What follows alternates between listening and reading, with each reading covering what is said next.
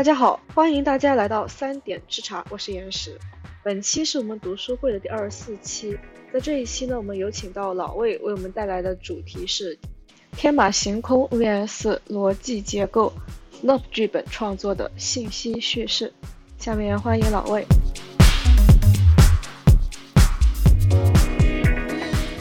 大家国庆快乐啊！首先就是我这个的题目是这个天马行空与逻辑结构，然后解析 Nope 剧本创作的信息叙事。我这个今天的题目主要是延续了上次，然后对我上次分的这个故事中最宏观的要素、中观层面的要素与最微观层面的要素的进一步解读。今天将主要的注意力集中在如何将中观层面的要素，也就是章节素材加故事模式，如何转译成最微观的要素，也就是看点和脚本。从信息量的角度谈一谈如何将基础创意转化为线性的叙事。此次分享的主要目的就是从一个创作者的角度，抽象的讲一讲如何将基础创意转化为可供观看者理解的叙事结构。并将重点放在灵感创意与剧情事件的链接与排序上。此次分享汇报的内容主要分为三个阶段。第一个阶段是比较具象的案例解析，接下来是从观众视角具体谈一下观众对导演的信息结构会产生什么样的反应。第三个是根据我的个人经验，从上述案例解析作为出发点，结合我个人的编剧经历，探讨一些比较常见的编剧问题。然后，此次的案例解析是以最近比较热门的科幻悬疑电影《Loop》为例，分析乔丹皮尔如何将自己的基础创意，也就是三重否定的奇观命题，转化为线性的时间顺序、剧本叙事，探讨如何将抽象的创意转化为可被理解的线性逻辑。不知道大家是否有这样的一种经历，经常脑内会蹦出一些奇妙的点子，觉得是拍电影、画漫画的绝佳素材。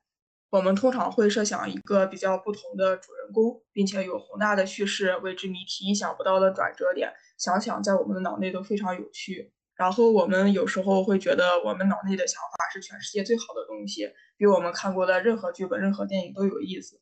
但是呢，我们通常无法将我们脑内的点子输出出来，只是记录一下基本的灵感碎片，还没有落实成剧本。说实话，落实这件事落实到我个人的时候，就是以前我。将其落实成剧本的时候，每次动笔写的时候，灵感和创意就全都没有了，感觉写出来东西也不是自己想要的。所以说，就是我我希望通过我今天的这个分享来探讨一下，就是如何将我们脑内的碎片化创意，嗯，转化成一个可供别人观看或者是输出性比较好的叙事剧本。接下来便进入了我们的案例解析阶段，嗯，主要是讲这个乔丹皮尔的 Nope。呃，Nope 的核心创意是奇观，然后它有三重否定的奇观命题来诠释它这种奇观。然后接下来我们将看一眼它的预告片。它这个剧情主要是讲的就是一对黑人的兄妹，然后邂逅了一个飞碟，然后他们就决定把这个奇观给拍下来。然后导演在他整个诺古电影里边，他主要是塑造了三种奇观。第一重奇观是不能自拔的陷阱。它主要是根据一个美国的真实事件改编的黑猩猩袭人案。Nope 的原命题是一种陷阱，我们被奇观吸引，我们被奇观吞噬。嗯，在开场的一个喜剧电影中，然后它这个画面中心的主角黑猩猩高迪，嗯，本来是应该与人互动并获得喜爱的，但是呢，在一次偶然的事件中，猩猩体内潜伏着的危险的兽性爆发了出来，反而袭击了这个全场的演员。然后变成了当年嗯电视屏幕的一场大灾难。然后比较比较讽刺的是，就是这个事件的唯一幸存者，也就是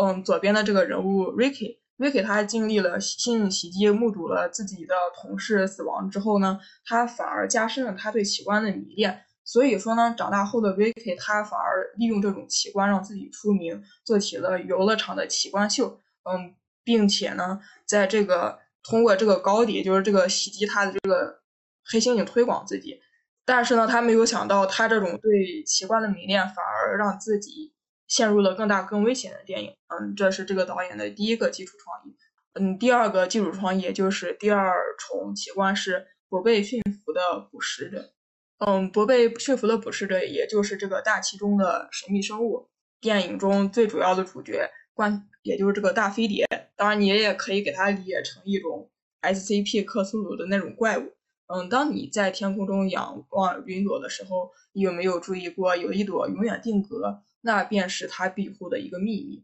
嗯，偶偶然有人瞥过这个秘密的一瞬，人便对它着了迷，猜测数不胜数，但总是绕不开天外来客的飞船。但它不是飞船，它是动物，它是食物链的顶级捕食者，是大自然最不可思议的奇观。嗯，这个与这个飞碟关联最紧密的角色是男主 O.J。有的动物就是不愿意被驯化。驯马师的父亲曾经告诉过 O.J，虽然说电影开场他就被飞碟吐出的硬币击穿眼睛进入大脑而死亡，但是他将敬畏生灵的态度传承给男主，帮助男主避免了与飞碟直接对抗而被吞噬。嗯，在剧组中，O.J 就劝不要给马儿照镜子，因为他明白直视镜中自己的眼睛会使马儿受惊，这也是他后来能从飞碟口中逃脱的伏笔。乔丹皮尔的第三重创意是这个不可能的影像。嗯，在这整个影片中，你可以发现他很多人物都试图用拍摄的一种方式去掌握、去掌控奇观，去掌控这种不属于人类的力量。嗯，就比如说面在面对奇观时，主角 O.J 选择不要掉入奇观的陷阱，不要试图驯服奇观，这反而是他最后能全身而退的关键。嗯，作为这个传奇摄影师 House 导演，也就是我中间的这个人物。嗯，他原本是不缺金钱和名气的，但是他一直偏执的想拍一个超越自己所有以前作品的线段片段，然后反而这个动机让他没有抵御奇观而掉入了奇观的陷阱。嗯，在最后，他为了能拍到离飞碟更近的镜头，反而被飞碟吸入，做出了认他认为终于配得上电影的自我牺牲。嗯，对于这个黑人主角的妹妹，就是 I Emerald。她曾经因为性别而排挤出家族的事业，但是呢，她这个妹妹呢，从小非常的有天分，嗯，梦想在好莱坞成名，所以说最后一刻完成对飞碟拍摄的是他的这个妹妹，就是 Emerald，嗯，只见在电影的最后一幕，一个黑人女英雄在摩托车上飒爽飞奔，用井口摄像机拍下了捕食气球那不可思议的一瞬，像一只华丽的蝴蝶扑火。用热血追逐最不可能的镜头，用胶片定格最难忘的奇观。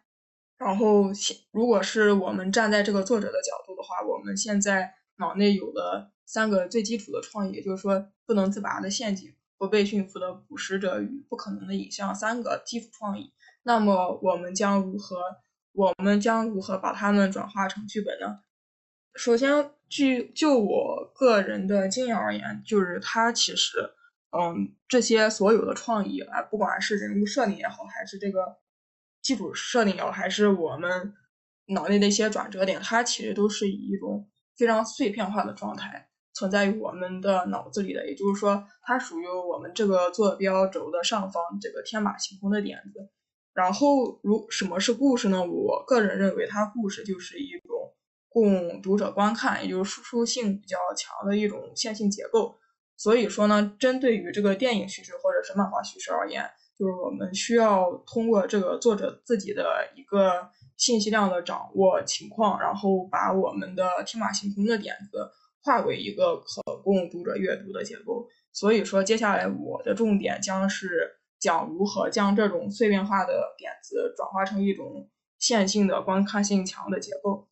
嗯，首先呢，在具体论述之前，我要谈一谈这个线性结构的必要性。嗯，其实它这个线性结构的叙事是否是必要的，是根据你的表达媒介而定的。就比如说，舒玉他有一次在那个《银河恶魔城》里边讲，就是游戏里面的信息量，它其实是可以碎片化的形式呈现的。就比如说《艾尔登法环之狼》等等。嗯，然而作为这种线性叙事的，嗯，电影或者是漫画。或者是部分文字小说，它碎片化的结构一般会带来比较灾难的后果，因为就是作为信息的输出者导演，他是不能强迫信息的输入者观众去自行排列事件信息的。嗯，我举一个比较常见的例子，就是说在通常情况下，观众在观影的时候，只会将相邻的两组事件的信息量进行接收与排序。具体示意图如下，也就是说，它是有一个主线，假设这个主线是事件 A，它是由主线信主线事件 A 的不同发展阶段，呃，进行一个排序的。然后相邻两组事件的信息量会呈现一个递进的关系。嗯，如果导演不能保证这种关系的话，嗯，观众就会产生迷惑，迷惑。就比如说，感觉角色低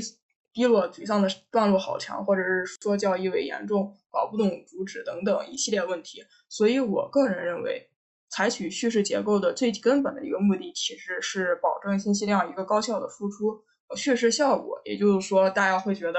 它这个转折的很好呀，或者是这个很出乎意料呀，就是这个叙事效果，它才是之后导演需要考虑的因素。它采取结构的一个主要目的，还是为了保证观众看懂，保证一个信息量的高效输出。嗯，那么我们接下来将以这个媒介电影为例，浅谈一下此类媒介最常见的叙事结构，也就是三幕式。嗯，三幕式基本上，嗯，曾经读过一些剧本理论的同学，他其实都会明白这个三幕式。是电影结构中一个比较经典的形式，然后它分为第一幕铺垫，第二幕展开，第三幕高潮加结局。这个大家电影看的都很多，肯定也明白这个道理。嗯，总而言之呢，是不管三幕、五幕还是七幕，只要行之有效，恰如其分的把故事组织在或多或少的场景和段落之中就行。我们用三幕剧的模式，原因是因为它最简单易懂，与观众对故事的体验方式最接近。然后呢？所以，所以说，以电影为表达媒介的叙事中，即便创意本身超越了扁平的维度，也就是指我们脑内的那些原本处于碎片化的信息，但是面对观众时，一个合理的、高效的线性叙事结构的选择都是必要的。而编剧的需要努力掩盖场景的变化，力争把故事平滑的缝合与编织在一起。嗯，接下来我们将结合这个 note。来谈一下，就是他这个导演乔丹皮尔是如何将信息量，嗯，穿插在他本身的这个电影线性叙事结构的。嗯，首先呢，就是如果是我我我拿着这个创意进行创作的话，就是我会先从他三个比较基础的点子入手。就是第一个不是不能自拔的陷阱嘛，然后我的这个核心创意衍生出来的这个人物或者事件，主要就是 Ricky。星星，还有它里面的一个小奇观，就是直立的鞋子。嗯，由这个大气中的神秘生物呢，我会展开一系列的联想。就比如说，它在结局的时候，它其实是拥有两种姿态的，就是它会变身。然后第二个是它与男主的这个联系该怎么构思呢？就是杀害男主的父亲，捕捉观看他的人。嗯，最后它这个大气中神秘生物的结局是我将它设定为，或者是导演将它设定为吞噬热气球爆炸。嗯，最后呢，就是这个不可能影像捕捉奇观。嗯，我怎么将它具象化呢？就是主要是通过一些人物来完成这个实验。就比如说，他这个主角 OJ 妹妹，或者是 Host，然后他们该怎么拍呢？就是可能这个导演也会详细的想一下。就比如说，利用相机拍摄或者骑马拍摄，利用游乐场的设施拍摄，然后这个最后也是一个结局的一个信息。然后他。它首先就是会有这三个最基本的一个核心创意，去先去想一些信息或者是一个基础创意，再将这些基础创意按照这个线性的结构，然后把它放在这个电影的三幕中。嗯，一般而言，最基基础的创意反而是最核心的创意，是撑起整个故事的关键信息。嗯，所以说像它这种由核心创意衍生出来的信息，一般是放在故事的开头和结尾。嗯，如果是未经加工的话，它起初会呈现一个碎片化的状态。嗯，这就需要导演进一步努力，然后将它这几个碎片化的信息用一个比较圆滑的主线缝合和编织在一起。嗯，那么呢，它这个新的问题也就随之出现了。嗯，各个创意点之间彼此独立，以碎片化的方式均质的呈现在整个叙事结构中。嗯，最重要的是呢，它其实凭这些。核心创意的基础信息量，它是撑不起一个电影的。所以说，接下来他就需要对这个电影，嗯，从头进行梳理，补充这个信息量。然后，我个人认为这个问题的解决方式不，并不单一的。然后，他需首先，我认为最重要的是要先根据观众能够接受的线性逻辑查缺补漏。就比如说，他把他的核心创意插入进去之后，然后他会要想一下，就这个故事在观众的角度是如何展开的。就比如说，他会先以这个故事他父亲的死作为一个噱头，然后接下来呢就要进入一个比较有逻辑的阶段，就是说他要先写这个主角是怎么登场的，然后最后穿插这个新颖杀人案，其实是引出 Ricky 那个角色。然后接下来第二幕展开的时候，他还要解释这个飞碟，就是这个主角是怎么邂逅飞碟的，也还有他这个第一次拍摄飞碟失败。最后呢，飞碟终于现了真身，使这个剧情进入了高潮加结局的这么一个一幕。然后高潮结局这一幕该怎么激发出来呢？也就是高这个飞碟最后威胁到了男主和他妹妹的生存。最后，众人与飞碟斗智斗勇，使剧情进入了一个高潮阶段。最后呢，那个妹妹骑着摩托车，然后将飞碟征服。然后他整一个呃人物叙事就是，嗯，刚开始主角是因为失业，然后失业了他要找工作，找工作他邂逅了 Ricky，Ricky 告诉他这个大猩猩杀人案这个事儿。然后他对这个 Ricky 找的这个工作，他对工作一不是很满意，所以说他才决定派飞碟赚钱。然后最后呢，他这个因为飞碟威胁到他们，他的那个动机转变，呃，变成了这个应对威胁、捍卫父亲的马场，呃，从而使这个人物的刻画进一步进入了一个高光。然后最后讲那个众人智斗飞碟等等这一系列，就是一个是人物的这个动机的顺序，一个是他剧情本身的一个逻辑性的顺序。嗯，当然啊，在这个阶段的点子也就不再。像之前那样的天马行空，而是根据需要产生指定的创意。就比如说，就是我可能刚开始，或者这个乔丹皮尔刚开始他构思的时候，他他没有想这个飞碟可能存在这一幕该怎么拍。但是他如果说将这个信息排序到这个程度的时候，他就需要去想飞碟可能存在这一个电影该以一个什么样的方式呈现。所以说，它原就变成了一个类似于指定命题的一个呃创意创意创作。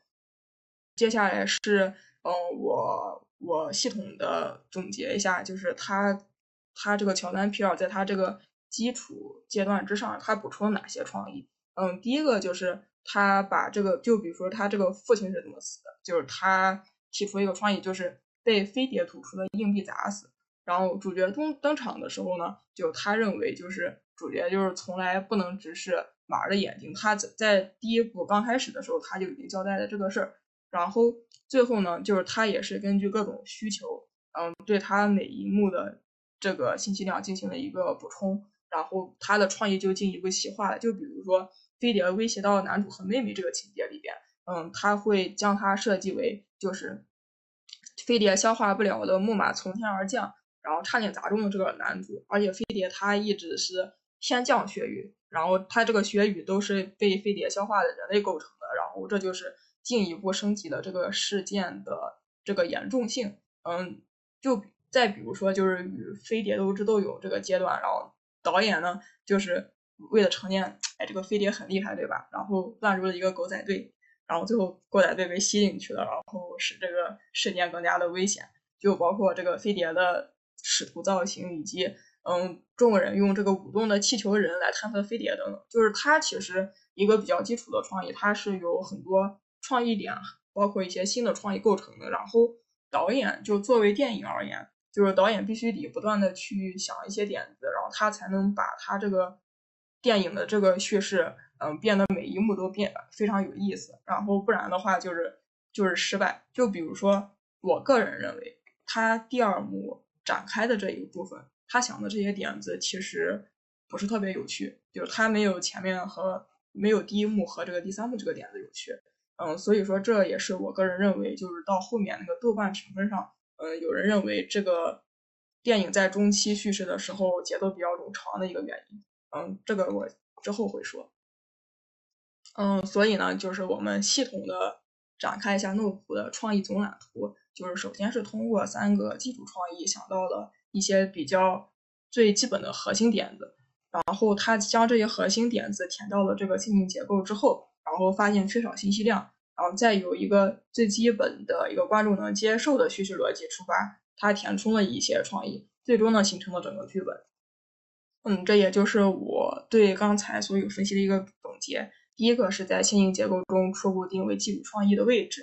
第二个是根据线性逻辑补完缺失的创意；第三个努力掩盖场景变化，力争将各个创意平滑的缝合和编织在一起。嗯，接下来将是一个脚本、脚本叙事以及那个对话的那么一个阶段，就不在本次讨论的范围之内。所以说，接下来呢，我一个是结合观众的反应，就是豆中影、豆瓣影评谈一谈 Nope 创意点的不足之处；另一个就是结合我个人的创作案例，谈一谈自身的经验。嗯，接下来将进入了本次汇报的第二个模块，也就是 Nope 豆瓣影评。嗯，首先就是系统的看一下，就是所有观众对这个 Nope 的一个评价。嗯，首先就是我我概览了一下观众对这个导演创意的评价，基本上还是好的。就比如说，嗯，开头的圣经语录就是影片的主旨，一个关于警官与凝视的故事。父亲从被从天而降的硬币击中眼睛，马儿看到了镜像中的自己而发狂，在荧幕上不断散播着野生动物的眼睛。电影似乎警戒着我们凝视这种可怖的力量，等等，就是他他对这个导演的那些那三个基础创意还是比较满意的。然后觉得没有意思的就是，就比如说这个人，他说先得忍受一小时的无聊，然后再忍受五十分钟的一般无聊。嗯，大家请注意一下，他这个电影一共是两个小时。嗯，他说忍受一小时的无聊，应该指的是。嗯，第一幕到第二幕的这个第一次拍摄失败的这一部分，他觉得这这部分很无聊，然后再忍受五十分钟的一般无聊，指的是他应该觉得从飞碟战现身真身到这个斗智斗勇的时候也比较无聊，然后最后那十分钟他觉得不无聊的这个部分，应该是指就是那个妹妹征服飞碟的这个阶段，就是他全剧中导演的这么多创意，他只觉得最后一个创意比较有意思。然后这是我觉得比较这个人这个人就是比比较有比较逗的这么一点。然后看一下这个白展堂对这个电影的批判，他说依然有太多为了结构、奇观和隐喻所做的拐点，因此情节的驱动总是缺乏灵动。嗯，他他这个他讲的这个事儿基本上也是这一类以设定和展开为主旨的电影，或者是。漫画或者是别的什么叙事的一个通病，就是说，嗯，像他这种电影的创作，导演一般是以一个设定或者是一个概念为切入点，他不是以一个人物为一个核心创意，所以说他这个人物相当于是仅仅是对呈现这些概念设定或者是结构的一个工具吧。嗯，当然有的导演有能力把人物给抓好，但是大部分这里电影人物都比较弱化，然后这也是可能是。这个评评论者的一个个人想法，或者是他的一个主观感受。然后第三个，舍代足以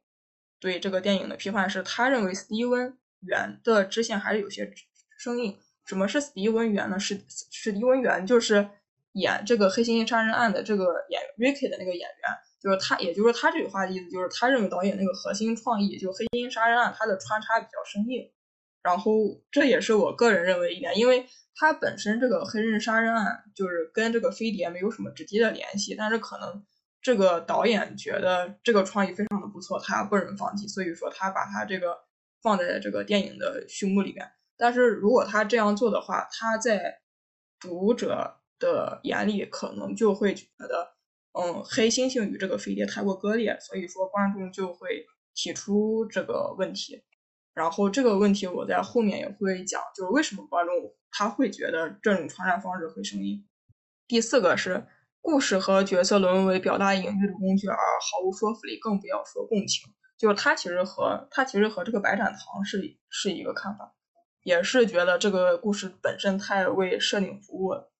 然后艾娃这个叫艾娃征服天堂的这个读者，他认为就是吸食小镇人群的那个场景就是比较好，就是。就是男主，就是这个飞碟威胁到男主和妹妹这一幕，然后这个王写王王写写说，最大的问题是没有固定星星格底这条线的模糊性及这条支线所展示的奇观之憾。他跟这个蛇代足以这个看法是一样的，也就是说，这个史蒂文院支线还是比较生硬啊。这个之前也统一讲过。所以说，其实我我现在就是联系一下这个观众和这个作者的角度，其实其实我觉得他们其实是可以，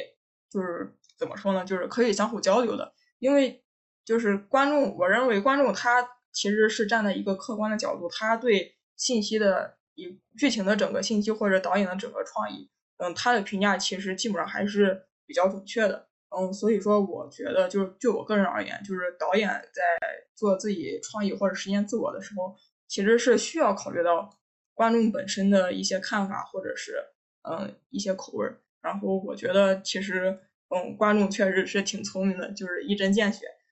接下来是这个案例与经验的分享阶段，也是进入了本次分享的第三个阶段。它第一个问题是基本上所有编编剧。最常见的一个问题，也就是说，故事叙事的碎片化是因为选取结构的不合理吗？嗯，首先呢，我需要解释一下什么叫故事叙事的碎片化。因为故事碎片化一般指事件与事件、情节与情节之间叙事不连贯的现象，是新手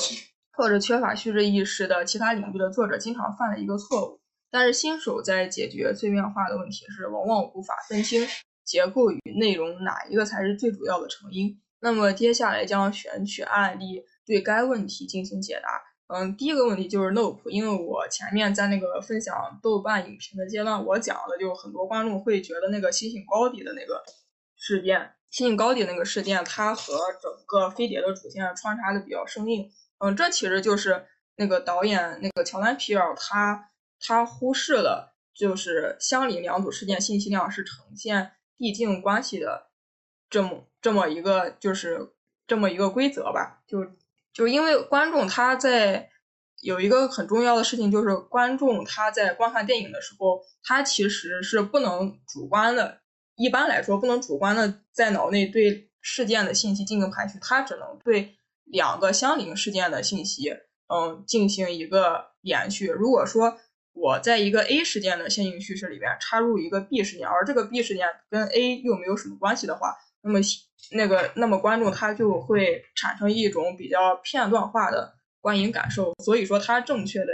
或者是比较正确的一个方法，其实是将飞碟的一个主线全程穿插。然后，然后他这个对于那个 B 事件的穿插，我觉得如果实在无法做到有联系的话，他可能就得删掉。这是我个人的一个看法。然后，同样同样的一个问题，它出现在我以前喜欢看一个漫画的《魔人》第二章节中。就是他也犯了这个故事碎片化的这个问题，嗯，就比如说他这个章节的主线原本是主角团主主角团主阻止大反派恢复力量，然后作者在刚该章节中准备了狼人吸血鬼，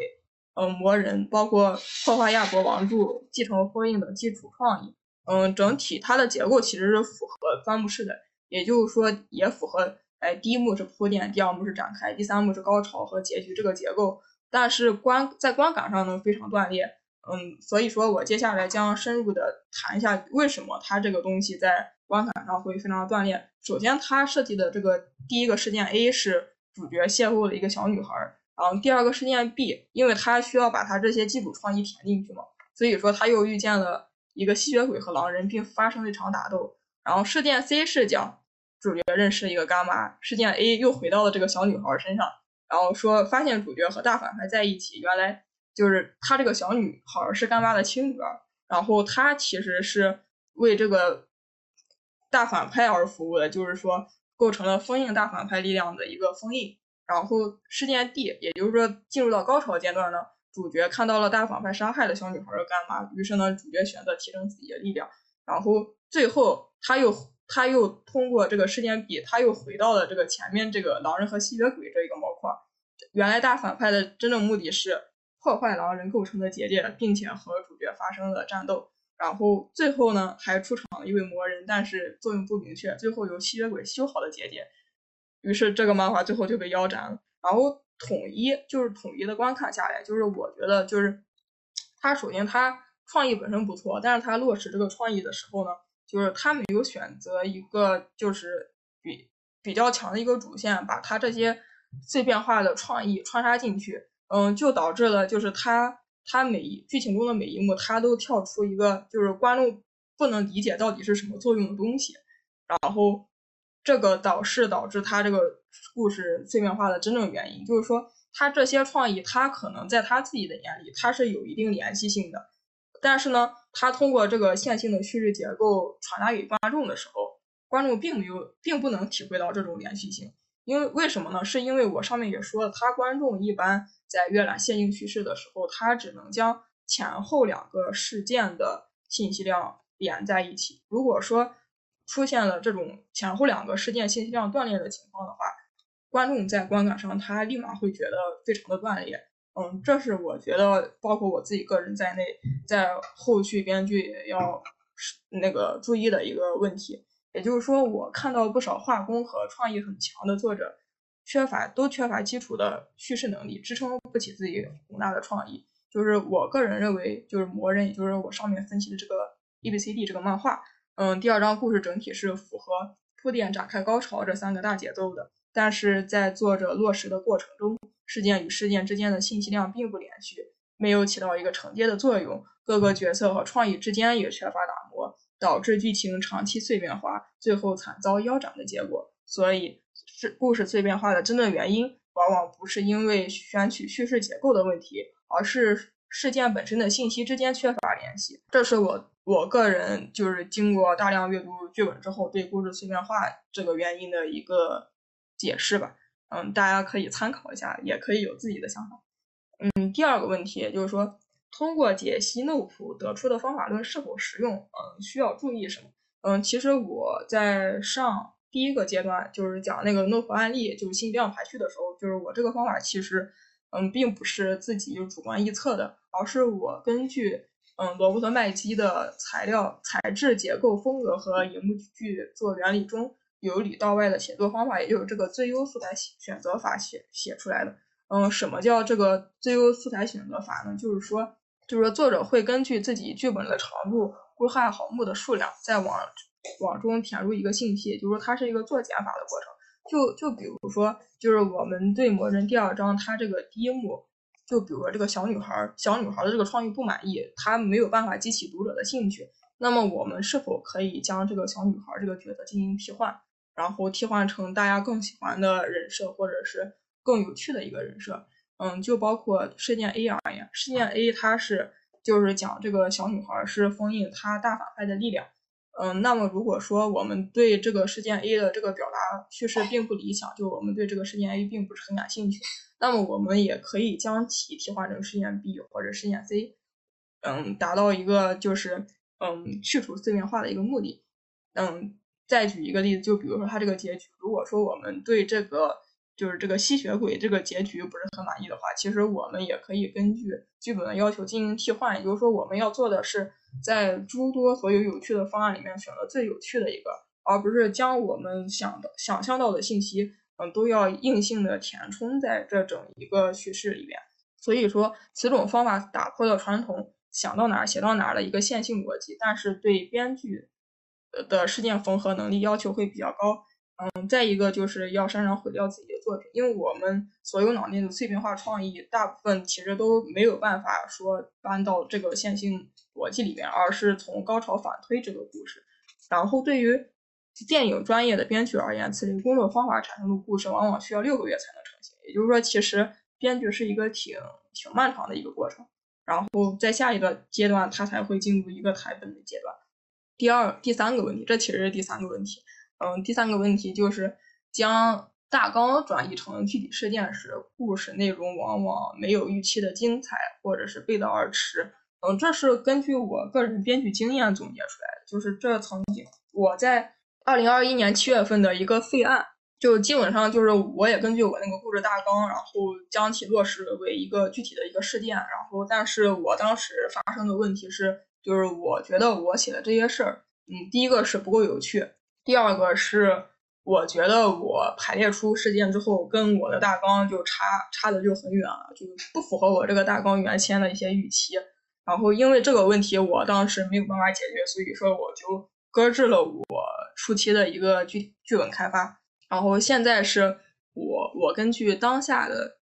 也就是说现在的一个经验积累以及复盘之后呢，就是我认为可能是以下原因造成的。嗯，第一个是当年，就是说这个二零二一年的时候，就是我还认识不到故事其实是用来向读者输出的，就是我做的所有工作仅仅是根据一个故事的逻辑对事件的一个堆砌，缺乏一个完整的叙事意识。也就是说，我我的这些东西它可能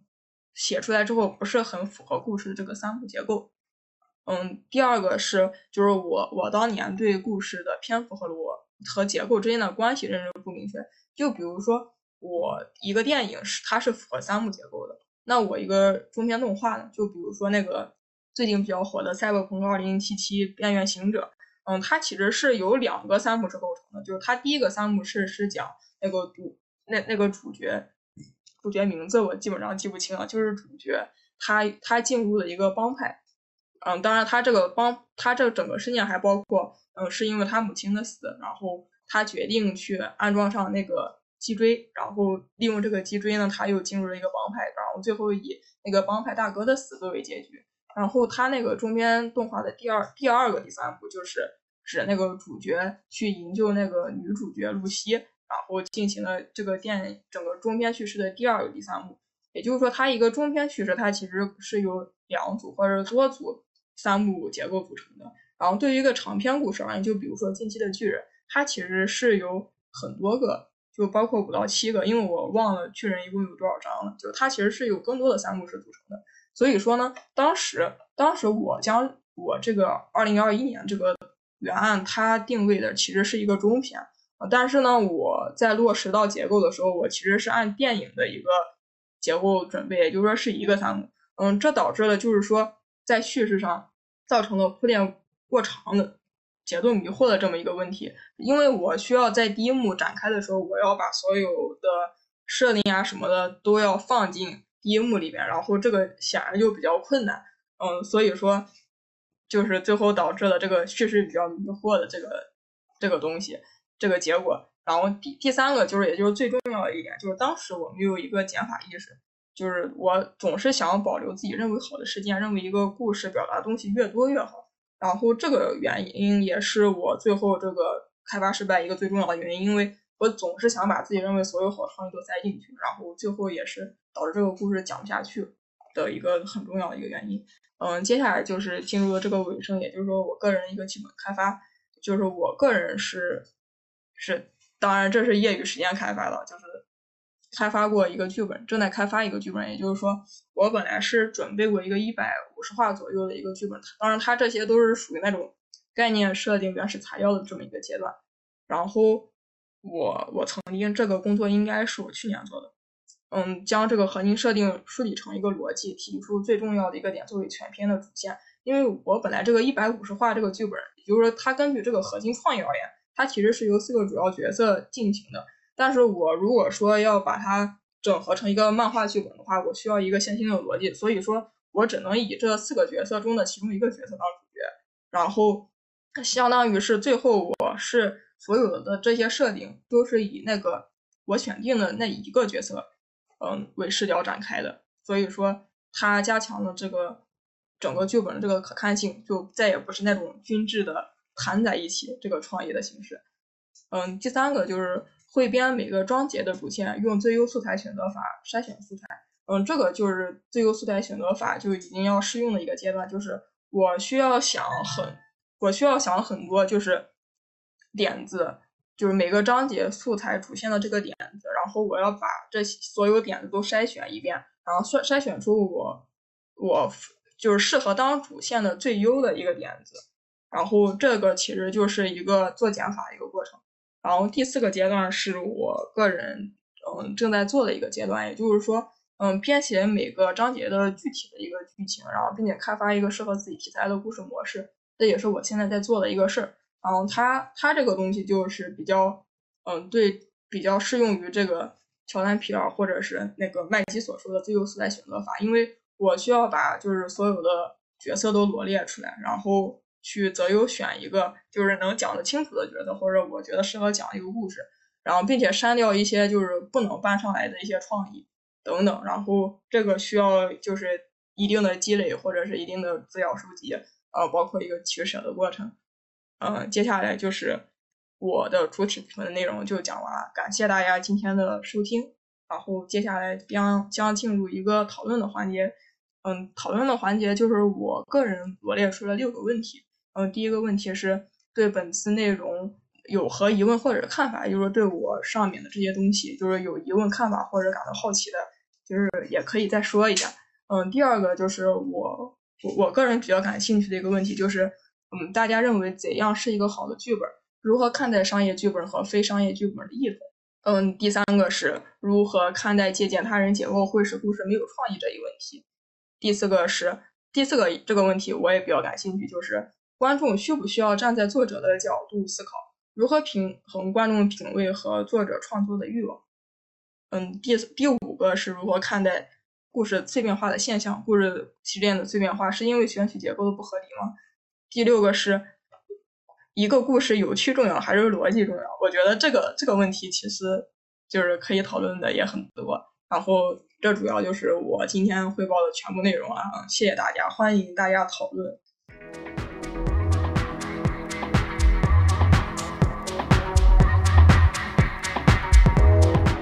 感谢大家收听本期的三点吃茶，非常感谢老魏的分享。然后我们的读书会分为上下两期，上半期为主讲部分，下半期为讨论环节。感谢大家的参与，我们下半期不见不散。